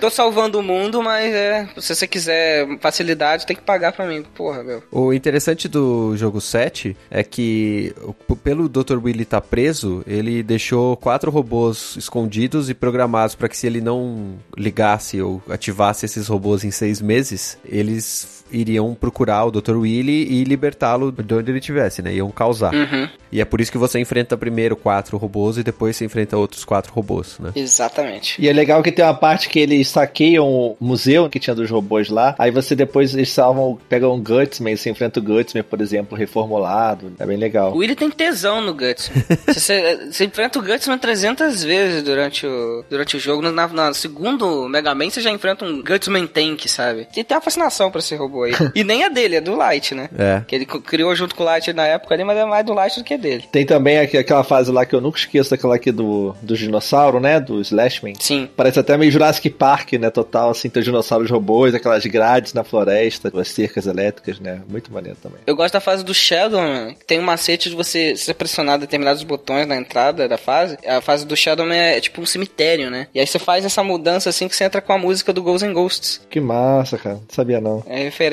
também aí, outro jogo da Capcom. Eu ficava lá farmando nos bichinhos que ficavam dando respawn, os zumbizinhos, pegando parafuso. Um outro ponto interessante, né, que a gente falou do, do surgimento do alto, esse jogo também tem o surgimento do Bass e do Treble. Uhum. O Treble que é o cachorro, é o Rush do Bass, né? Exato. Sim, sim. E aqui no caso, o Bass foi criado pelo Dr. Willy pra derrotar o Mega Man, só que ele foi meio que criado com uma ideia de provar pro Mega Man que ele era mais forte que ele, né? O Bass seria mais, mais forte. E obviamente ele, ele é derrotado, né? Exato. É, o Bez, ele, ele, ele começa aparecendo amiguinho, né? Depois ele né, mostra que ele tá pro Willy ali. Ele é programado pra fingir ser amigo, aí ele mostra que na verdade ele era do Dr. Willy, né? Cara, ele é muito, muito foda, né? Ele é muito cool, assim, o estilo dele, né, cara? O Bez é muito legal. E ele tem um lobo, cara. Nossa, cara, é muito foda, cara. É, não é um cachorro, é um lobo, né? Exatamente. Muito maneiro, cara. E depois lá pra frente, do Mega Man tem a armadura que ele se funde com o Rush, tem aí também uma forma que o Bass se funde com, com o Treble, né? Muito massa. Existe um momento do, do jogo que o Bez ele, ele vai invade o laboratório do Light. E aí diz que nesse, nesse momento aí ele acaba pegando os planos de construção da fusão do Mega Man com o Rush que vem do Mega Man 6. E aí por conta disso,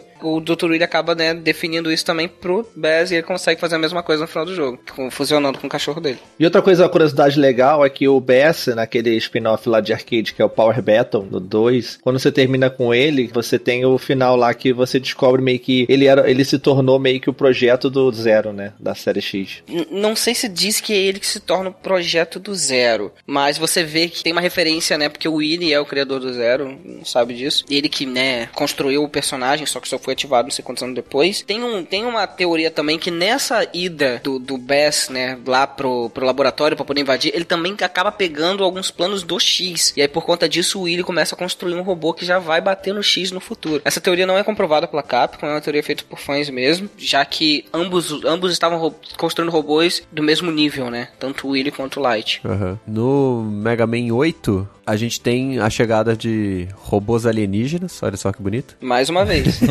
E meio que junto com eles, ele- eles acabam descobrindo uma fonte de energia que no começo você só sabe que é uma, uma orbe roxa, né? E o Bass é enviado pelo Dr. Willy pra meio que distrair o Mega Man, né? Enquanto ele rouba essa, essa orbe ali. Aí você enfrenta quatro robôs que ele, que ele criou, né? O 8 é muito maneiro, entra um personagem que é legal, que é o Duo, Uhum. que é um robô alienígena. Ele começa meio inimigo do Mega Man, depois eles acabam ficando amiguinho também, pra lutar contra o Willy, que o Willy, claro, tá usando energia pra fazer as tretas dele. Sim. Esse Mega Man é lindo demais, cara, na minha opinião. A, a versão de Saturn, principalmente, né, que usava melhor os gráficos 2D, de sprite, ele é bem artístico, sabe? Ah, bem colorido também. Fases são muito bem elaboradas, sabe? A trilha sonora. Ele tinha as, se- as sequências em anime, né? Ele tinha dublagem. Os boys, eles falavam o nome dos ataques dele. Você tinha o Tengu Man lá, ele, o nome do ataque dele, Tornado Rudol. Aí ele vai e tacava a arma, Tornado Rudol, tipo, usava a arma, sabe? Era muito maneiro, cara. Eu acho esse jogo fantástico, cara. Tudo por uma questão de hardware, né? Porque a gente agora tá no PlayStation 1 Saturno. Sim. Então a gente tinha mais potencial aí pra poder utilizar esse tipo de coisa. Eu acho esse jogo tem uma das melhores aberturas de todas. A versão japonesa, né, cara? Nossa, aquela música, cara, muito foda. Eu comprei um Play 1 pra jogar esse jogo. É muito bom, cara. Eu não joguei nem o 8, nem o 9, nem o 10. Esses eu já não estava acompanhando. Mudaram de plataforma.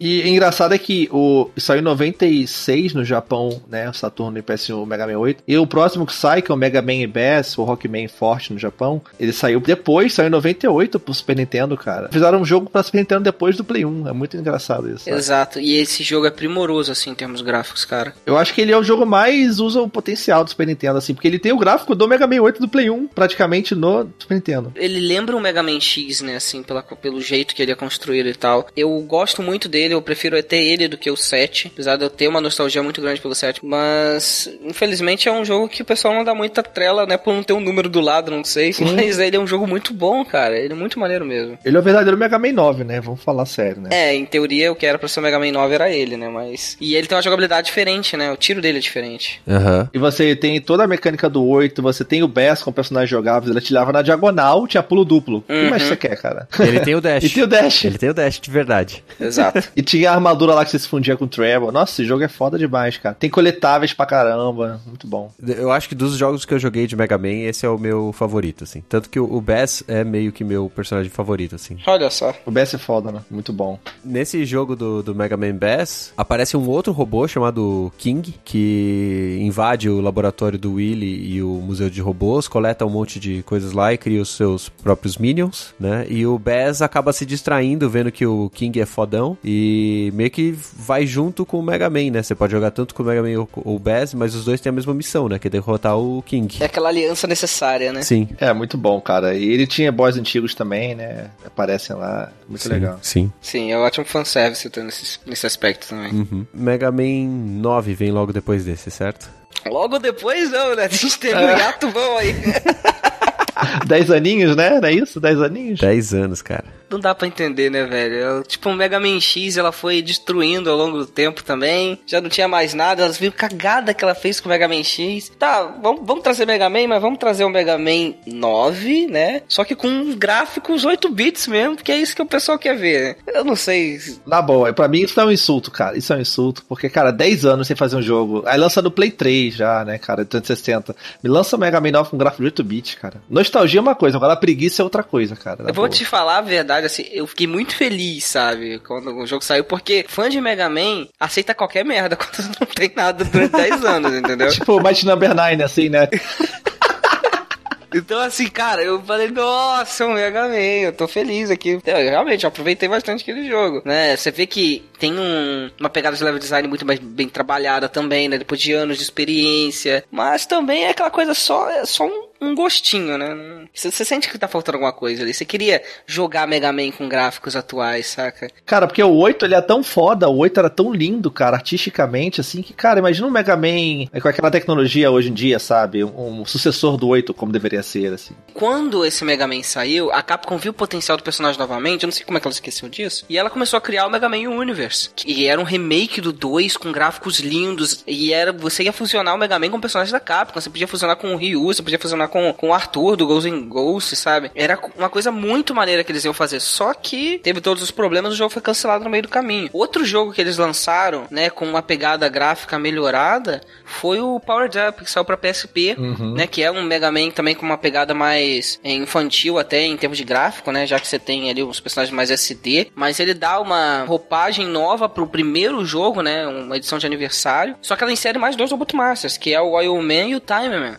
Já, já que o jogo tinha seis, acaba tendo oito, e você ainda pode jogar com a Roll, sabe? É um jogo muito bom também. Muita gente acaba não, não, não sabendo que ele existe, sabe? Se quiser jogar Mega Man clássico com gráficos melhorados, acho que essa é a melhor opção que a gente tem. E eu ficaria muito feliz de ter jogado o o Universe, mas a Capcom cancelou e deixou até o Inafune puto o suficiente pra sair de lá.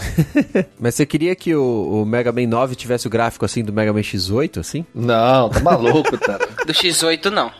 Tinha que ser o 8, tinha que seguir o que era o 8, cara. Gosto da- do aspecto de sprites que a gente tem, assim. Eu até aceito um 2.5D, mas o que é o X8, velho? Nossa senhora. Bota o X7 então na mesa aí pra poder enterrar o jogo. X7 é pior. Oh, nossa, é o pior jogo do Mega Man que existe. Cara, mas o, o 9 eu nem joguei, cara. Eu também não tive como jogar na época, o 9 nem o 10. Inclusive, o que me deixou meio bolado foi porque a questão do. A gente sempre quis jogar com o Proto Man, que é um personagem tão foda, e ele é no 9 como DLC e no 10 já vem no jogo. Um personagem jogável, né, cara? É, é meio foda, né, cara? É, eles podiam ter usado o gráfico 16 bits, né, em vez de 8 bits. Né? Poderia, né? Podia ser meio só preguiçoso, não totalmente preguiçoso. É, cara, na moral, Capcom, porra. Mas são jogos apesar de tudo, né, cara? Enfim. Sim, pô, Mega Man 9 10, legal. Aí chegou 30 anos de Mega Man, não sei se foi 25 ou 30 anos, quando o Mega Man fez aniversário aí, há uns tempos atrás. Eu não tinha o que comemorar, cara. Eles pegaram um jogo de fã, que foi o Mega Man Cross Street lá, né, Street Fighter Cross Mega Man. Nossa. Que é muito bom, muito bom. Não é um jogo feito pela Capcom, é um jogo feito por fã. E eles deram de graça, óbvio, porque vai cobrar ainda do, pelo, pelo jogo que nem ela produziu, né? sabe do aniversário, você tá chegando em casa, você nem comprou bolo, sabe? É isso, eles pegaram o bolo na mão do cara ali e deram pra, pra gente aqui, saca? Tudo errado, saca? É, A Capcom abandonou o personagem. Abandonou, cara. De Street Fighter vs Mega Man é legal, cara. É, é tipo, em vez de ter os boss lá, os, são os Robot Masters, são tipo os personagens de Street Fighter, né? Tipo, tem a fase da Chun-Li, tem a fase do. Uhum. É, o, depois do Bison lá na frente, tem do Blanco, é muito maneiro nessa parte. E é bem estilão antigão também, muito bem feito. É, porque os fãs fazem jogos melhores de Mega Man atualmente que a própria Capcom. Bom, Mega Man 9 e Mega Man 10, né, já são bem recentes, 2008 e 2010. É, dentre os, os spin-offs, tem mais algum que, que vocês ainda não citaram que, que acham que vale a pena ali? Eu acho que os mais importantes, como eu falei, foram os de Game Boy. É, é interessante o único Mega Man que a gente tem pra Mega Drive, que é o Willy Wars. Ele é interessante porque ele é um compilado com Mega Man 1, 2 e 3. Só que quando você termina os três Mega Mans, você abre uma parada chamada Willy Tower, que são, se eu não me engano, cinco, cinco fases, com três Robot Masters especiais só feitos pra esse jogo. E todos os três Robot Masters são baseados naquela Journey to the West, né? Aquela lenda chinesa, né? Do Son Goku e tal. Legal, cara. Então esse jogo aí, pra quem quer jogar uma coisa diferente de Mega Man, pelo menos a Willy Tower é, é bem legal. Fora que é o port que fizeram pra Mega Drive também também é bem, bem bonito, né? Porque você tá jogando um jogo de Nintendinho, 8 bits, num console 16 bits. Sim. Vale uma visita aí também. Vamos falar dos episódios principais relacionados à série clássica, né? Que tem os da série X que no futuro a gente pretende fazer o cast do X e falar desses spin-off. Tem uns que eu acho que eu comentei aqui do Battle and Chase, né? Que tem 1 e o 2, que eram de arcade. E muitos desses jogos, inclusive, não vieram pro ocidente. É, muitos desses você jogou no Japão somente lá, né? Uhum.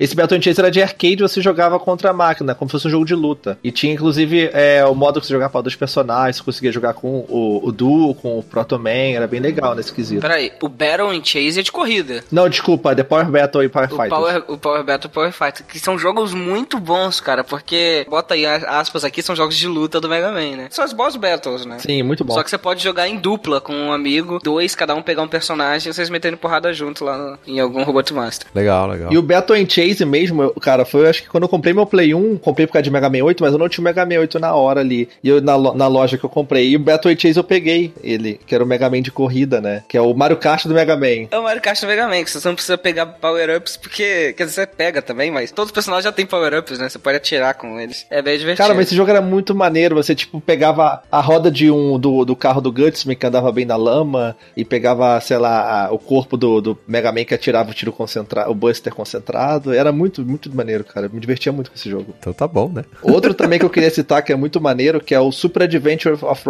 Rockman, que também só tinha no Japão. E pra alugar eram três ou quatro CDs na locadora. E ele tem umas cutscenes bem legais, né, cara? Era lindo, cara. Pra gente tava acostumado com aquele desenho lá do Ferro e Fogo, lá do, do SBT, ele tinha um anime mais baseado no que era fielmente o personagem, né? Uhum. E você acompanhava o anime e você tomava as decisões, tipo, interagindo em tempo real. Ele tava lá aparecendo no anime, você assistindo, tudo japonês, não entendia porra nenhuma. Uhum. De repente você tinha que apertar pro lado pra ele esquivar de um tiro. E as batalhas contra os boys, eles eram, tipo, é, você atirando com a mirinha, você e seguia a história como se fosse realmente um anime. Era muito foda jogar isso na época, cara. Muito foda mesmo. Eu não cheguei a jogar ele na época. O problema é que tá tudo em japonês, não tem a versão americana dele. Mas se você quer ver um anime de Mega Man decente, não aquele negócio ali que transformaram o Mega Man num, num herói da DC, todo musculoso, né? Esse aí é uma boa. Exato. Eu acho que a gente pode falar para as pessoas que eles podem jogar os seis primeiros Mega Mans sem ser em emulador, né? Porque eles estão disponíveis na, na coletânea, né? Que, que, a, que tá sendo vendida agora. É, não pega a versão celular, por favor, cara, porque a versão celular tá toda cagada. Não pega mesmo. Mas a, o Legacy Collection é uma, é uma boa. Se você quer jogar aí no console atual e tal, ou mesmo no PC, e não quiser usar emulador, né? É uma boa. E ele traz diversas coisas é, de artworks originais dentro do, do jogo. Você vê como é que a arte foi evoluindo, né? A própria arte do Inafune foi evoluindo ao longo dos anos. É, ele é um presente de aniversário mesmo aí que fizeram pro Mega Man e tal, pros fãs, mas eu prefiro a enciclopédia lá, o MM25, que é uma enciclopédia com diversas, todas as artes, tudo que você vê no jogo, você tem impressa na, naquela enciclopédia, né? Ah, sim. É outro nível, né? A Capcom não lança jogo, né? Mas em compensação ela tem lançado bastante coletâneas, né? Através das gerações. Sempre tem ali uma coletânea, né? Então pelo menos você tem como jogar. Pelo menos nisso ela tem sido bem atenciosa, né? Eu não acho isso uma coisa boa, não, cara. Eu acho que isso é uma milcagem danada. Ela espremer a teta das vacas até sair a última gota de leite, né? Tá louco isso aí. Eu não aguento mais ela ficar arrancando dinheiro com isso.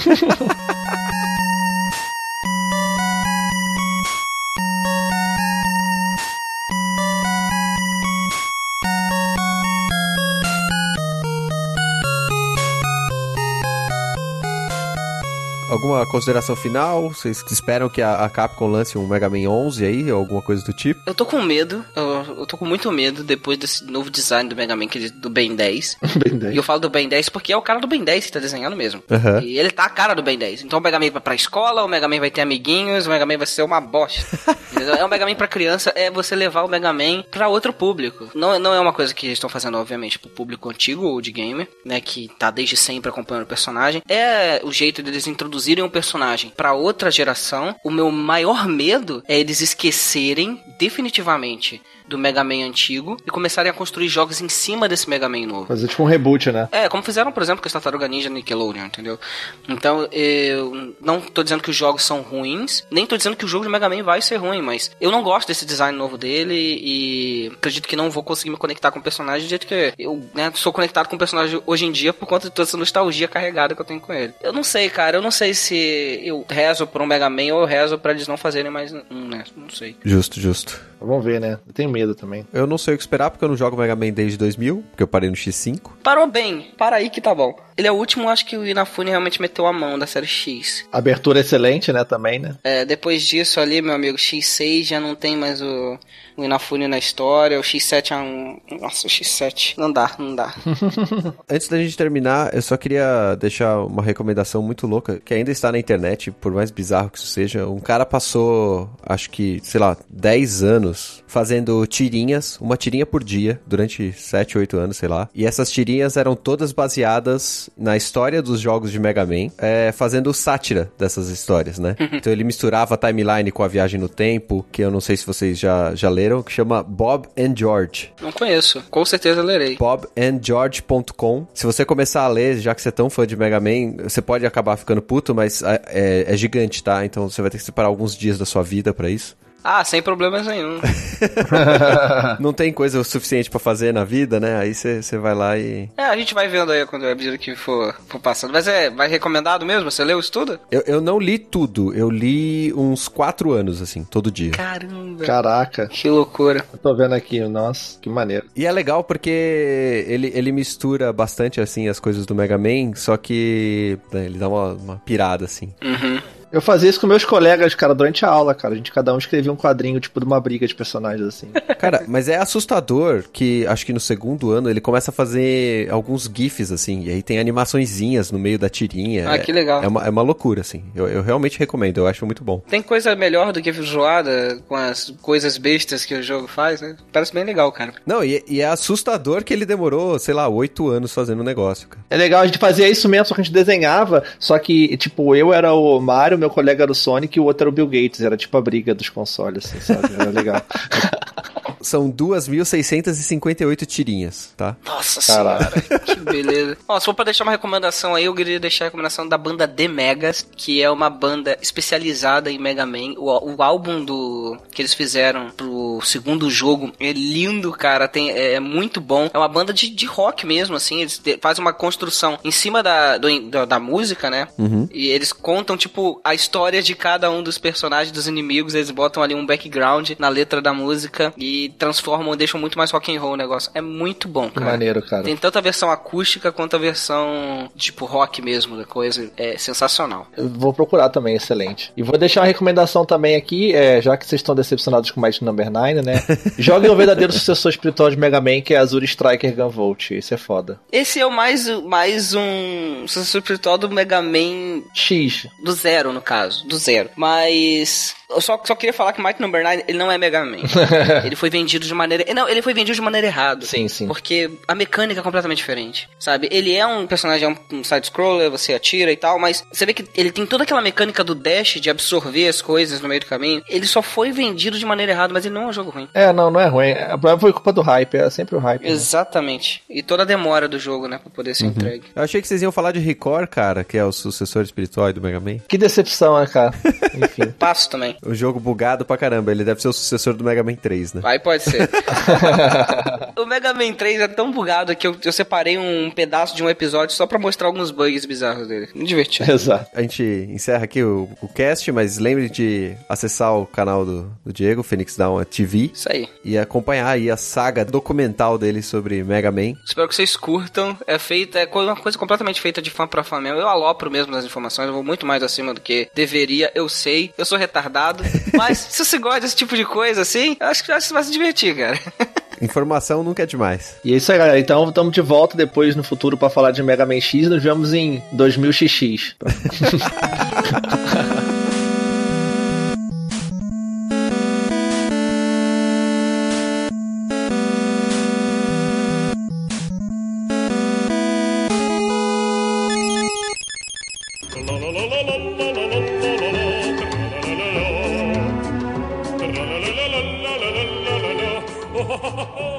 Bem-vindos de volta, meus queridos amigos e amantes da delícia. Estou aqui de volta, eu, Verta, junto com a minha querida companheira Vanessa. Oi, gente, estamos aqui de volta, dessa vez com toda a delícia carregada para ler os comentários da galera do cast anterior, né? Que foi muito quente, por sinal, né, Verta? Foi. O cast sobre Doom. Falar nisso, gente, é- o cérebro de monstro tá guardado aqui pro churrasco, viu, galera? O que a gente raspou do azulejo do inferno, né? Exatamente. e agora com as armas carregadas para ler os comentários da galera do cast anterior, né, Verta? Eu vou começar aqui pelo João Maia, que ele disse o seguinte: escopeta de cano duplo do oco do diabo. Saudações delícias esverdeadas. Ai. Hum, delícia. Quando a delícia fica tempo demais na geladeira, ela fica esverdeada, né? Foda. É, então é meio mofado, né?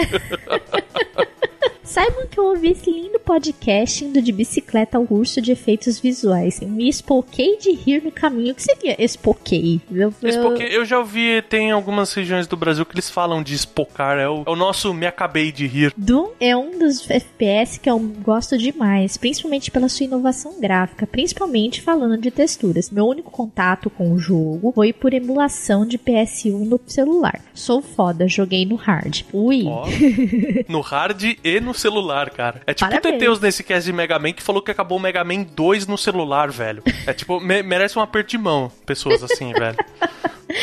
Eu tenho gostado dos demais convidados de outros casts aqui no Meia Lua, pois assim eu e outras pessoas descobrimos outros conteúdos. Tenho uma opinião de tema de cast. Podiam falar de speedrun no Brasil, tipo o que é o speedrun, podiam chamar alguns runners, como assim são chamados, uhum. e fazer perguntas sobre a comunidade. Além do mais, eu sou novato no mundo de speedrun e faço run de Resident Evil Outbreak File 2. E Kai, você faz minhas auto-relações sexuais mais divertidas quando eu penso em você. Assim eu amo pulo como cabras islandesas no cio pegando fogo no verão do deserto do Saara. Beijo, amo vocês. Bom, mas essa questão do speedrun tá na nossa listinha de pautas mesmo. A gente uhum. tem essa vontade de fazer também esse cast. Um dos primeiros speedruns que eu vi foi um cara que dava tiro no próprio pé para conseguir andar sem ter que abrir porta, sabe? Ele chegava num lugar alto dando um tiro de bazuca no pé, velho. Esse tema já tá na nossa listinha. Obrigado pelo comentário delícia, viu? Valeu, valeu. Agora eu vou ler um comentário do eu não tenho a menor ideia como eu pronuncio esse nome. Eu vou tentar um Mapirando Baboca. Pipoca. Eu sei quem é ele. Quem é ele, Van? Por causa da foto dele, a mesma foto do Facebook. Eu acho que ele é o Marinaldo, cara, que é o virgem apaixonado que ele vai sempre nas lives. Eu acho que é ele. Ah, então tá bom. Eu tenho quase certeza que é ele. Mas a, agora ele, é o, ele passou a ser o Babiboca. Tá bom, vai, manda ver. É o, bi, é o Biboca. O Biboca. o Biboca começou com podcast divertido, mas eu ainda não curto jogos desse tipo. Mas sinto falta de jogos do tipo cala a boca e joga. é tipo, não tem tutorial, não tem nada, né? Te vira, nego. É tão chato você ter que ver as cutscenes para entender a história quando tudo que você quer é meter bala no que estiver na frente. Indies são uma boa indicação para você, cara. Tem muito indie que obviamente é virado para enredo, mas tem aqueles indies que tipo é exatamente isso. Aperta start e vai. Jogos ainda são meu tarja preta e vão continuar sendo meu tarja preta. É, é a loucura, né? O vício. Não vejo outra forma de gastar sentimentos ruins com raiva e frustração. E as desenvolvedoras podiam colocar a opção com ou sem cutscenes do início do jogo para facilitar a vida do jogador também. Amei. Ele mandou a, a coxinha de duas bundas, né? E o. Ele termina com A Virgin Never Give Up Until He Wishes To. Tá bom, muito obrigado, meu querido Biboca, pelo seu comentário. E vamos ver aqui agora arrumar o nosso divã, porque o psicólogo Arthur apareceu aí. Apesar e... do Caio ter faltado na sessão dele, né? A gente, né? A gente faz um, um telefone sem fio aqui, a gente passa a sessão pro Caio. Eita, cash nostálgico. Cara, Doom sempre foi para mim aquele jogo que era simples, mas muito divertido. Mas confesso que tinha muito medo. Sou muito medroso para jogos, até hoje não consegui terminar Fatal Frame. Ao jogar Doom, só joguei o 1 mesmo e o Doom 64 da Santa Trindade dos jogos de tiro: Doom, Quake e Duke Nukem. Caraca, velho. Acho que Doom é o melhor, embora os outros dois sejam ótimos jogos também e joguei muito ambos também. Nunca tinha PC bacana para rodar o Doom 3 e o 2 passei batido mesmo. Bate aqui, cara, eu também nunca tive PC bom assim. Eu, eu tive a sorte de ter bons amigos na infância.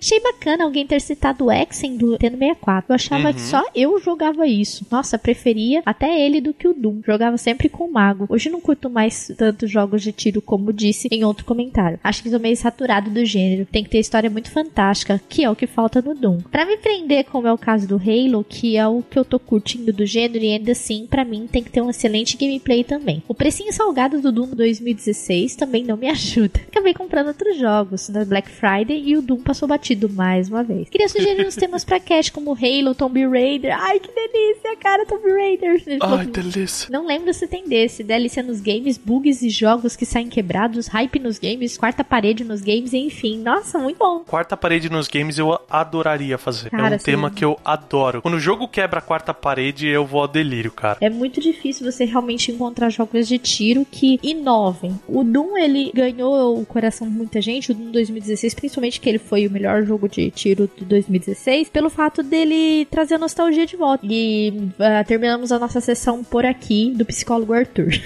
Ah, mas já que o divã tá vazio, eu vou deitar nu aqui e pedir pra que você me pinte como um dos seus FPS. Ah, delícia. delícia, cara.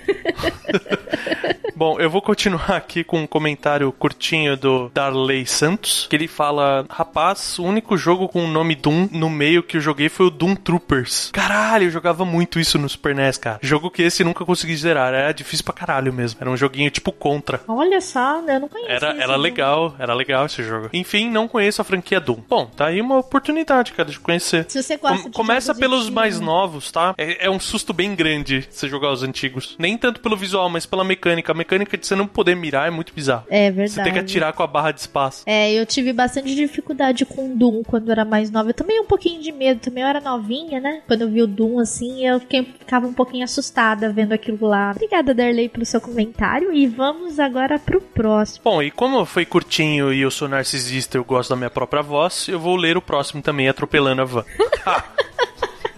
Manda ver, Berta. E é um comentário do nosso samurai particular, o Mikashi-sama. Olá, amiguinhos do Meia Lua, tudo bem com vocês? Tudo, muito obrigado. Sobre esse jogo da família tradicional brasileira, tem dia que a gente não quer saber de nada além de matar pessoas, quer dizer, demônios, que dá quase no mesmo. É, Se tiver no Facebook, é basicamente a mesma coisa, né? Pois é, cara. Chupa Facebook. Yeah, consegui. Acho que a gente vai começar a colocar um, um- tipo o barulhinho da moedinha do Mario, tá ligado? Toda vez que eu conseguir zoar o Facebook em cast. Vai ser, vai ser minha meta. Igual a galera do Filmes e Games tem a meta de falar do Schwarz e do Stallone, vou- eu vou ter a meta de zoar o Facebook. Então tá, né?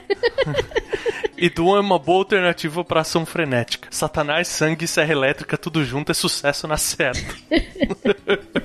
Que delícia, cara. Sobre enredo, experiências de teletransporte que tiveram resultados desastrosos, acho que já vi isso em algum outro FPS. Sim, tem vários, né? Mas é um bom clichê. Sobre o live action de Ursinhos Carinhosos, também conhecido como filme do Doom, obrigado pelos minutos de tortura psicológica. Amo vocês. Porra, eu achei a melhor parte do cast, cara, porque eles xingam durante sete minutos o filme, cara. É tão bom, achei tão bom essa parte. E ele fecha com abraços com baforadas demoníacas no congote. Ah, que Pro delícia, Caio. cara. Ai, ai. Obrigada, Mikashi-sama, pelo seu comentário e esteja com a sua lâmina afiada para enfrentar o baque qualquer dia, hein? Exato. Vamos ler agora o comentário do Marcos Santos, agora é minha vez, Berta, por favor.